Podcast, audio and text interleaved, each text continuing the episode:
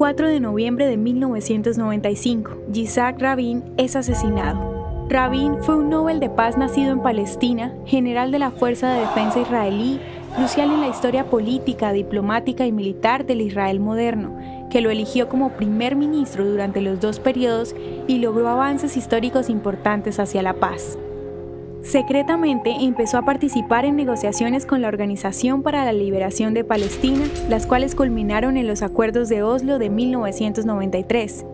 Rabin firmó un tratado de paz con el rey Hussein de Jordania en 1994 y su liderazgo es aún celebrado por su integridad e intelecto. El 4 de noviembre de 1995, un judío israelí extremista de derecha asesinó a Rabin luego de que hablara en una demostración de paz en Tel Aviv.